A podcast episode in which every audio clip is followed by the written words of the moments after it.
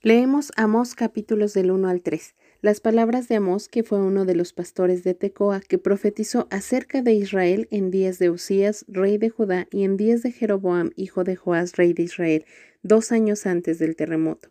Dijo, Jehová rugirá desde Sión y dará su voz desde Jerusalén, y los campos de los pastores se enlutarán y se secará la cumbre del Carmelo, así ha dicho Jehová, por tres pecados de Damasco, y por el cuarto no revocaré su castigo, porque trillaron a Galad con trillos de hierro. Prenderé fuego en la casa de Asael, y consumirá los palacios de Benadad, y quebraré los cerrojos de Damasco, y destruiré a los moradores del valle de Abén, y los gobernadores de Bet Eden, y el pueblo de Siria será transportado a Kir, dice Jehová. Así ha dicho Jehová, por tres pecados de Gaza y por el cuarto no repogaré su castigo, porque llevó cautivo a todo un pueblo para entregarlo a Edom. Prenderé fuego en el muro de Gaza y consumirá sus palacios, y destruiré a los moradores de Asdod y a los gobernadores de Ascalón, y volveré mi mano contra Ecrón y el resto de los filisteos perecerá, ha dicho Jehová el Señor. Así ha dicho Jehová, por tres pecados de Tiro y por el cuarto no revocaré su castigo, porque entregaron a todo un pueblo cautivo a Edom y no se acordaron del pacto de hermanos. Prenderé fuego en el muro de Tiro y consumirá sus palacios. Así ha dicho Jehová, por tres pecados de Edom y por el cuarto no revocaré su castigo, porque persiguió a espada a su hermano y violó todo afecto natural, y en su furor le ha robado siempre y perpetuamente ha guardado el rencor. Prenderé fuego en Temán y consumirá los palacios de Bosra. Así ha dicho Jehová, por tres pecados de los hijos de Amón y por el cuarto, no revocaré su castigo, porque para ensanchar sus tierras abrieron a las mujeres de Galaad que estaban encintas. Encenderé fuego en el muro de Rabá y consumirá sus palacios con estruendo en el día de la batalla, con tempestad en día tempestuoso, y su rey irá en cautiverio, él y todos sus príncipes, dice Jehová. Así ha dicho Jehová, por tres pecados de Moab y por el cuarto, no revocaré su castigo, porque como los huesos del rey de Edom hasta calcinarlos. Prenderé fuego en Moab y consumirá los palacios de Keriot, y morirá Moab con tumulto, con estrépito y sonido de trompeta, y quitaré el juez de en medio de él, y mataré con él a todos sus príncipes, dice Jehová. Así ha dicho Jehová, por tres pecados de Judá y por el cuarto, no revocaré su castigo, porque menospreciaron la ley de Jehová y no guardaron sus ordenanzas y les hicieron errar sus mentiras, en pos de las cuales anduvieron sus padres. Prenderé por tanto fuego en Judá, el cual consumirá los palacios de Jerusalén. Así ha dicho Jehová, por tres pecados de Israel y por el cuarto, no revocaré su castigo porque vendieron por dinero al justo y al pobre por un par de zapatos. Pisotean en el polvo de la tierra las cabezas de los desvalidos y tuercen el camino de los humildes, y el hijo y su padre se llegan a la misma joven, profanando mi santo nombre. Sobre las ropas empeñadas se acuestan junto a cualquier altar, y el vino de los multados beben en la casa de sus dioses. Yo destruí delante de ellos al amorreo, cuya altura era como la altura de los cedros, y fuerte como una encina, y destruí su fruto arriba y sus raíces abajo. Y a vosotros os hice subir de la tierra de Egipto, y os conduje por el desierto cuarenta años, para que entraseis en posesión de la tierra del amorreo, y levanté de vuestros hijos para profetas y de vuestros jóvenes para que fuesen nacereos. ¿No es esto así? dice Jehová, hijos de Israel. Mas vosotros disteis de beber vino a los nazareos y a los profetas mandasteis diciendo, no profeticéis. Pues he aquí, yo os apretaré en vuestro lugar como se aprieta el carro lleno de gavillas, y el ligero no podrá huir, y al fuerte no le ayudará su fuerza, ni el valiente librará su vida. El que maneja el arco no resistirá, ni escapará el ligero de pies, ni el que cabalga en caballo salvará su vida. El esforzado de entre los valientes huirá desnudo aquel día, dice Jehová. Oíd esta palabra que ha hablado Jehová contra vosotros, hijos de Israel, contra toda la familia que hice subir de la tierra de Egipto, dice así, a vosotros solamente he conocido de todas las familias de la tierra, por tanto, os castigaré por todas vuestras maldades. ¿Andarán dos juntos si no estuvieren de acuerdo? ¿Rugirá el león en la selva sin haber presa? ¿Dará el leoncillo su rugido desde su guarida si no apresare? ¿Caerá el ave en lazo sobre la tierra sin no haber cazador? ¿Se levantará el lazo de la tierra si no ha atrapado algo? ¿Se tocará la trompeta en la ciudad y no se alborotará el pueblo? ¿Habrá algún mal en la ciudad el cual Jehová no haya hecho? Porque no hará nada Jehová el Señor sin que revele su secreto a sus siervos los profetas. Si el león ruge, ¿quién no temerá? Si habla Jehová el Señor, ¿quién no profetizará? Proclamad en los palacios de Asdod y en los palacios de la tierra de Egipto y decid, reuníos sobre los montes de Samaria y ved las muchas opresiones en medio de ella y las violencias cometidas en su medio. No saben hacer lo recto, dice Jehová, atesorando rapiña y despojo en sus palacios. Por tanto, Jehová el Señor ha dicho así, un enemigo vendrá por todos lados de la tierra y derribará tu fortaleza y tus palacios serán saqueados. Así ha dicho Jehová, de la manera que el pastor libra de la boca del león dos piernas o la punta de una oreja, Así escaparán los hijos de Israel que moran en Samaria, en el rincón de una cama y al lado de un lecho. Oíd y testificad contra la casa de Jacob, ha dicho Jehová, Dios de los ejércitos, que el día que castigue las rebeliones de Israel, castigaré también los altares de Betel, y serán cortados los cuernos del altar, y caerán a tierra, y heriré la casa de invierno con la casa de verano, y las casas de marfil perecerán, y muchas casas serán arruinadas, dice Jehová. Salmo 141, versículos del 1 al 4. Jehová, a ti he clamado, apresúrate a mí, escucha mi voz cuando te invocare. Subo mi oración delante de ti como el incienso, el don de mis manos como la ofrenda de la tarde. Pon guarda mi boca, oh Jehová, guarda la puerta de mis labios. No dejes que se incline mi corazón a cosa mala, a hacer obras impías con los que hacen iniquidad, y no coma yo de sus deleites. Proverbios 29, 25. El temor del hombre pondrá lazo, mas el que confía en Jehová será exaltado. Apocalipsis capítulo 3. Escribe al ángel de la iglesia en Sardis, el que tiene los siete espíritus de Dios y las siete estrellas, dice esto. Yo conozco tus obras, que tienes nombre de que vives y estás muerto. Sé vigilante y afirma las otras cosas que están para morir, porque no he hallado tus obras perfectas delante de Dios. Acuérdate pues de lo que has recibido y oído, y guárdalo y arrepiéntete pues si no velas vendré sobre ti como ladrón, y no sabrás a qué hora vendré sobre ti. Pero tienes unas pocas personas en Sardis que no han manchado sus vestiduras, y andarán conmigo en vestiduras blancas porque son dignas. El que venciere será vestido de vestiduras blancas, y no borraré su nombre del libro de la vida, y confesaré su nombre delante de mi Padre y delante de sus ángeles. El que tiene oído, oiga lo que el Espíritu dice a las iglesias. Escribe al ángel de la iglesia en Filadelfia. Esto dice el santo, el verdadero, el que tiene la llave de David, el que abre y ninguno cierra y cierra y ninguno abre.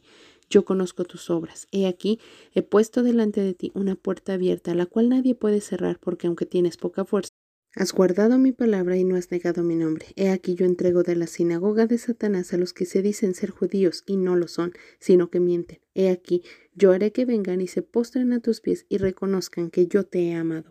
Por cuanto has guardado la palabra de mi paciencia, yo también te guardaré de la hora de la prueba, que ha de venir sobre el mundo entero para probar a los que moran sobre la tierra. He aquí yo vengo pronto, retén lo que tienes para que ninguno tome tu corona. Al que venciere yo lo haré columna en el templo de mi Dios y nunca más saldrá de allí. Escribiré sobre él el nombre de mi Dios y el nombre de la ciudad de mi Dios, la nueva Jerusalén, la cual desciende del cielo de mi Dios, y mi nombre nuevo el que tiene oído, oiga lo que el Espíritu dice a las iglesias, y escribe al ángel de la iglesia en la Odisea. He aquí el amén, el testigo fiel y verdadero, el principio de la creación de Dios dice esto. Yo conozco tus obras, que ni eres frío ni caliente. Ojalá fueses frío o caliente. Pero por cuanto eres tibio y no frío ni caliente, te vomitaré de mi boca, porque tú dices yo soy rico y me he enriquecido y de ninguna cosa tengo necesidad, y no sabes que tú eres un desventurado, miserable, pobre, ciego y desnudo. Por tanto, yo te aconsejo que de mí compres oro refinado en fuego para que seas rico, y vestiduras blancas para vestirte, y que no se descubra la vergüenza de tu desnudez, y unge tus ojos con colirio para que veas. Yo reprendo y castigo a todos los que amo. Sé pues celoso y arrepiéntete. He aquí yo estoy a la puerta y llamo. Si alguno oye mi voz y abre la puerta, entraré a él y cenaré con él y él conmigo. Al que venciere, le daré que se siente conmigo en mi trono, así como yo he vencido y me he sentado con mi Padre en su trono. El que tiene oído, oiga lo que el Espíritu dice a las iglesias. En nuestra lectura de hoy, 13 de diciembre del 2020, comenzamos a leer el libro del profeta Amós. Leemos capítulos del 1 al 3. Amós era un pastor de ovejas. Su nombre significa el Señor cuida. Era un hombre sencillo, un hombre humilde que fue utilizado por Dios para hablar a líderes religiosos. Este hombre Amós pertenecía al reino del sur que comprendían las dos tribus de Israel y fue enviado por Dios a profetizar juicio contra las diez tribus del norte. Realmente su vida estaba en constante peligro. Se necesitaba la unción de Dios para poder llevar a cabo lo que Dios quería a través de él. El capítulo 1 comienza describiendo el juicio de Dios contra las naciones vecinas y seguramente el pueblo de Israel, esas diez tribus que lo escuchaban, estaban muy contentos escuchando el juicio para las demás naciones, porque ellos creían que ellos estaban bien, que ellos estaban haciendo lo correcto, pero recordemos que desde sus orígenes, desde que se dividieron estas diez tribus de las otras dos, ellos crearon dos becerros a los cuales llamaron Jehová y los comenzaron a pervertirse siguiendo a Baal y adorando a estos dos becerros, a pesar de que tenían la indicación de Dios de que no se hicieran imagen de ninguna cosa, de ningún animal, de ninguna figura humana sobre lo que era Dios, pero ellos habían desobedecido desde el principio, sin embargo, estaban ciegos ante su pecado, creían que estaban haciendo las cosas bien y seguramente estaban muy felices de escuchar todo el juicio que Dios traería sobre las naciones vecinas. Inclusive este profeta comienza a hablar del juicio que Dios traería sobre Judá, sobre esas dos tribus, y ellos estaban seguramente muy felices porque desde que se dividieron estas diez tribus de las dos tribus. Hubo guerra entre ellos y no se podían ver, no podían tolerarse el uno al otro a pesar de que eran hermanos. Entonces cuando escucharon que había un juicio contra Judá, seguramente se alegraron. Y el profeta decía, menospreciaron la ley de Jehová y no guardaron sus ordenanzas. Entonces, seguramente ellos dijeron, sí, ellos que decían tener la verdad, que decían adorar al Dios verdadero, van a ser juzgados y se alegraban por eso que estaban escuchando. Sin embargo, a partir del versículo 6, las cosas cambian de rumbo y empieza Dios a través del profeta Amos a mencionar el juicio tan severo que traería sobre las diez tribus. Ahí las cosas cambiaron porque Dios comienza a mostrarles su pecado y a decirles, no voy a desistir del castigo porque han sido injustos se han llenado de posesiones, de avaricia, de deseo por tener más y más dinero, que han llegado a hacer cosas totalmente descabelladas, cosas malvadas. Han oprimido al pobre, al huérfano, a la viuda, han hecho toda clase de imágenes adorándose, han seguido y han em, depravado su corazón con perversidad sexual han hecho pecar al que quiere seguir el camino correcto, pero el versículo 12 Dios dice, diste de beber vino a los nazareos y a los profetas les dijiste, no profeticéis, les ordenaste. Ese era su gran pecado. Ellos no querían saber nada de Dios. Ellos se la pasaron acumulando riquezas porque incluso Dios menciona que tenían casas de invierno y casas de verano y sus casas habituales eran casas de marfil. Esto habla de una abundancia extrema y como ellos tenían demasiado, creían que Dios los estaba bendiciendo, creían que ellos estaban haciendo las cosas bien, estaban totalmente cegados. El dinero había cegado sus vidas y habían desperdiciado las oportunidades que Dios les daba para arrepentirse. Y cuando se levantaba un profeta de parte de Dios para mostrarles su pecado, su maldad, para insistirles en que regresaran a Dios, entonces le ordenaban que se callara y si el profeta decidía ser obediente a Dios, entonces lo mataban derramando sangre inocente porque no querían hacerlo, no querían escuchar a Dios. Es interesante notar que a las dos tribus les dice que menospreciaron la ley, porque sí la tenían, porque sí la leían, porque sí seguían al Dios verdadero cuando se levantaba un rey que los incitaba a buscar a Dios, sí lo hacían, pero la menospreciaron. Sin embargo, al reino del norte, a las diez tribus del norte, no les menciona nada de su palabra, porque ellos deliberadamente desecharon la palabra de Dios. No tuvieron absolutamente ningún contacto con los mandamientos de Dios. No querían saber nada. Ellos querían hacer su vida, ellos querían llenarse de posesiones sobre esta tierra, disfrutar todos los placeres sexuales, todos los placeres económicos, disfrutar todas las cosas sin Dios. Y en el capítulo 3 Dios les empieza a mandar siete preguntas retóricas. En todas ellas la respuesta era no. Es decir, cada pregunta traía su propia respuesta y era un no. Y es que Dios les dice, ¿andarán dos juntos si no estuvieran de acuerdo? No, absolutamente no, porque Dios buscaba la santidad, pero ellos no querían la santidad, ellos querían la depravación, específicamente la depravación sexual. Por eso es que Dios les dice, no podemos estar juntos. Ustedes no buscan el arrepentimiento y yo deseo que ustedes se arrepientan.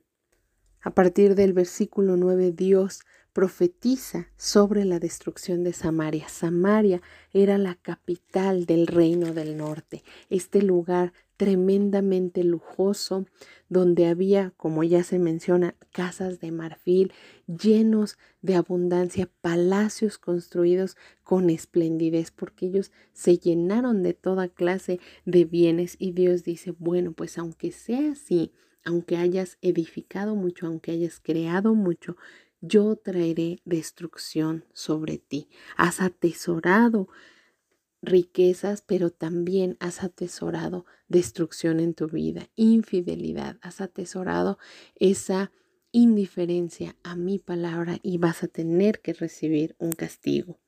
La lección sobre estos capítulos es tremenda para nosotros. Y es que puede ser que nosotros que somos parte del pueblo de Dios estemos viviendo en pecado como vivían estas distribos y creer que nosotros no necesitamos, creer que estamos bien, creer que incluso Dios nos está bendiciendo y que estamos haciendo las cosas bien, pero Dios trae un mensaje a nuestra vida.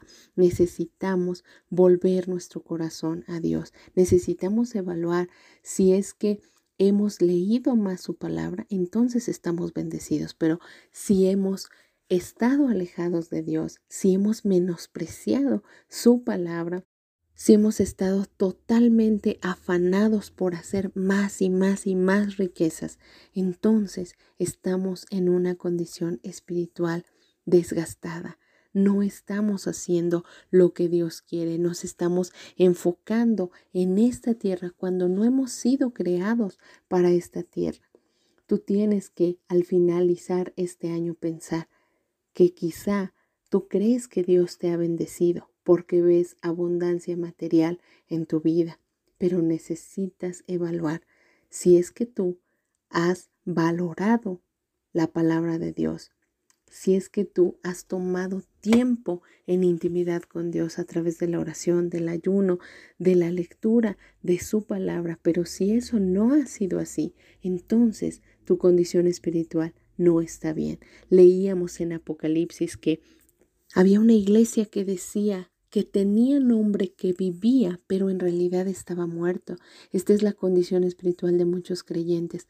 Creen que son salvos, creen que están haciendo las cosas bien porque asisten, porque ofrendan, porque sirven, pero tal vez en realidad están muertos espiritualmente porque no hay un contacto con la palabra, porque no se está valorando la palabra de Dios. Dios ha sido fiel, enviándonos su palabra todos estos días. Estamos por finalizar el año y Él ha sido fiel. Necesitas evaluar tu vida si quizá tienes nombre de vivo pero estás muerto. Si quizá te llamas cristiano, pero Cristo no está creciendo en ti, no se está reflejando en ti. Dios muestra un camino. Él dice, arrepiéntete, arrepiéntete de lo que estás haciendo, porque no es la condición espiritual que Dios desea para tu vida. El versículo 17 de ese capítulo 3 de Apocalipsis dice, tú dices, yo soy rico y me he enriquecido y de ninguna cosa tengo necesidad y no sabes que necesitas mucho, que eres desventurado, miserable, pobre, ciego, desnudo. Te aconsejo, te aconsejo que busques, que escuches el llamado de Dios. Quizá Has estado sutilmente engañado, creyendo que estás en el camino correcto, creyendo que estás haciendo las cosas bien, cuando en realidad estás entregado al pecado, entregado a la avaricia, eh, gastando todas tus fuerzas en obtener más y más posesiones y has confundido la bendición de Dios con abundancia material, cuando en realidad la bendición de Dios es que valores su palabra, es que la tomes todos los días, que la escuches y que la vivas. Esa es la verdadera bendición de Dios. Por eso necesitas arrepentirte, por eso necesitas entender que puedes estar engañado viviendo un cristianismo muerto, creyendo que no tienes necesidad de nada, pero tu vida está evidenciando miseria espiritual. Dios culmina su hermosa palabra para nosotros diciendo, arrepiéntete, yo estoy a la puerta. Estoy llamando, estoy buscando corazones sinceros, no que se rebelen, no que se justifiquen, no que se enojen o no que se aparten de mí, corazones que reconozcan que su condición espiritual no ha estado bien. Estamos por terminar un año y comenzar otro y Dios quiere que tengas presente este mensaje en tu vida. Él quiere restaurar los años que has perdido. Él quiere que le conozcas. Él quiere que valores su palabra y experimentes lo que es de verdad vivir una vida abundante sobre esta tierra. No tardes en correr a los brazos de aquel que está dispuesto a perdonarte. Que el Señor te bendiga.